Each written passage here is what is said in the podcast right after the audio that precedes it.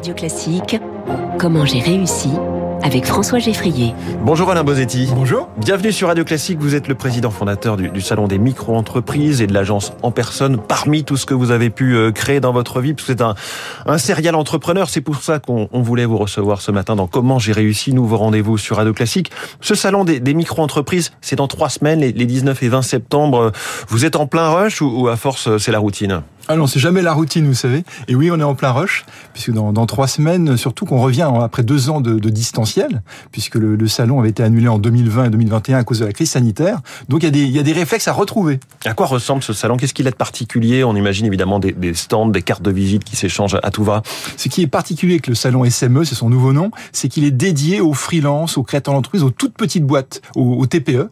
Et donc ça, c'est vraiment ce qui, ce qui, est important pour eux. Pour eux. Et euh, c'est un salon avec effectivement de, une expo, une expo à Paris au Palais des Congrès, mais une, également une expo digitale, et puis des conférences et des ateliers dédiés aux entrepreneurs, aux créateurs d'entreprises, aux, aux freelances. Alors c'est l'occasion de se poser la question de, de l'état de santé du secteur. Comment se portent les, les micro-entreprises aujourd'hui? Est-ce qu'elles sont touchées tout autant que les, les, PME, les grands groupes par les difficultés liées à l'inflation, les pénuries diverses? J'ai cru que vous alliez me poser la question comment l'état de santé du secteur des salons, parce qu'on est, on est sinistré. Vous hein. poser la question aussi, vous inquiétez ah bon, pas. Bon, non, les, les, TPE, les PME, elles sont... Le, en fait, tout dépend quels critères on prend. Si on prend la vivacité de la, euh, de la création d'entreprise, on est, on est très bien. On a, on a eu on est à un niveau record. Hein. Quasiment un million d'entreprises créées l'an dernier. Exactement. On va dépasser ce seuil d'ailleurs. On va, on sera, on sera plus ou moins 5% autour d'un million. Je serai, je sais pas, un, peu, un petit peu moins. Bon, en tout cas, on va rester sur des, des niveaux équivalents. Alors, Donc on ça, crée beaucoup, mais est-ce que ça tient ensuite? Alors, le, on crée beaucoup et on crée beaucoup d'auto-entreprises, d'auto-entrepreneurs, les deux tiers. Est-ce que ça tient? Le taux de pérennité à 5 ans est de l'ordre de 45%.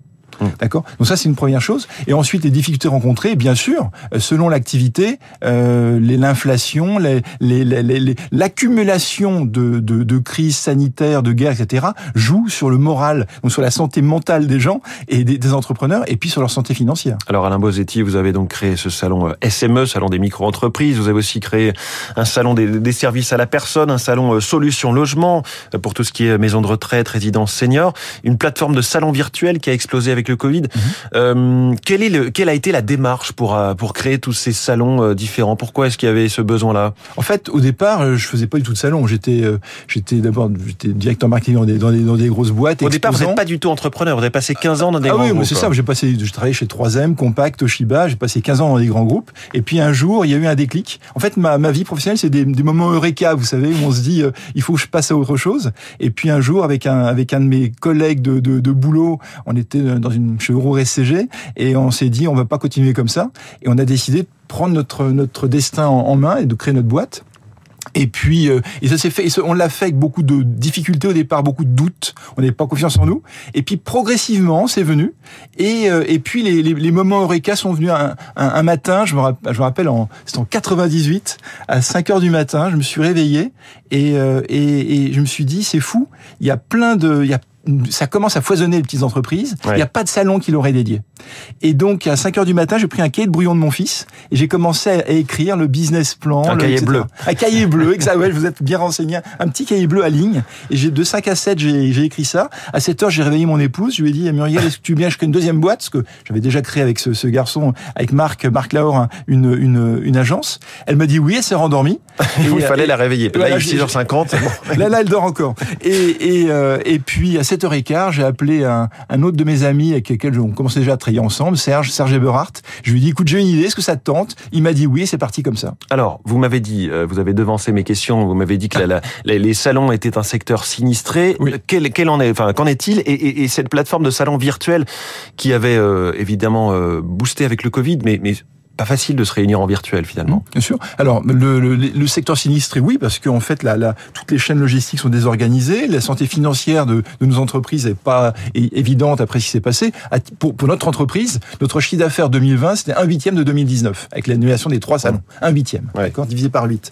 Euh, le, le, les salons virtuels, ce qui était, ce qui était fou à vivre en 2020, c'est que d'un côté, euh, en, ce qui nous, en ce qui nous concernait, mes associés et moi, nous pilotions une boîte qui se cassait la figure. C'était les salons présentiels en chute libre. Oui. Et en parallèle, notre plateforme de salon virtuel, on, a fait notre premier salon virtuel en 2013. Et euh, entre 2013 et 2019, on a dû organiser 10 salons. Mmh. D'accord? Donc ça vivotait, ça marchait pas. Et là, on a une accélération verticale, puisqu'en 18 mois, on en a organisé 120. Donc il fallait gérer cette chute verticale et cette montée, euh, cette montée euh, vers le vers vers la lune. Mais là maintenant, c'est le moment du bilan. Est-ce que ces salons virtuels, ça va ça va tenir, ça va continuer? Je, je, crois beaucoup à l'hybridation d'événements, pas tous les événements, mais je, je pense que oui, il y a des habitudes qui sont prises. Je pense que les salons virtuels enrichissent donnent une nouvelle dimension au, au salon présentiel euh, et, certains on, on, parlait, je vous écoutais tout à l'heure, vous parliez d'économie d'énergie, d'accord? Un salon virtuel, même si euh, le, le, digital c'est 4% de la consommation de carbone euh, dans le monde, le, un salon virtuel c'est quand même beaucoup plus économe en énergie, donc notamment mmh. pour des salons internationaux, pour éviter des déplacements pour euh, quelques jours. Alors justement, votre réaction de, de patron au discours d'Elisabeth Borne sur la sobriété énergétique, au risque sinon du, du rationnement, est-ce que vous êtes prêt à jouer le jeu? Ah, Bien sûr, mais nous on a, on a commencé depuis plusieurs années, nous essayons de, de construire des salons les plus économiques, les plus écologiques possible. Euh, et je, oui, bien sûr. Je pense que par exemple, mais, mais il faut que tout le monde ça, ça. Vous savez, il y, a, il y, a, quelques années, on avait commencé à supprimer la moquette dans les allées. Il y a eu un tollé de la part des exposants. Je pense qu'il faut que tout le monde s'habitue à, à, ce que, à, ce que notre filière détruise moins de déchets, produise moins ouais. de déchets. Donc ça doit, parce que sans moquette, ça doit résonner aussi très fortement. C'est déjà des, des endroits où, où ça résonne très fort. Euh, vous êtes devenu aussi conférencier. En tout cas, vous avez fait des, des dizaines de conférenciers sur le réseau de l'entrepreneuriat. Le réseau, c'est vraiment votre mot clé.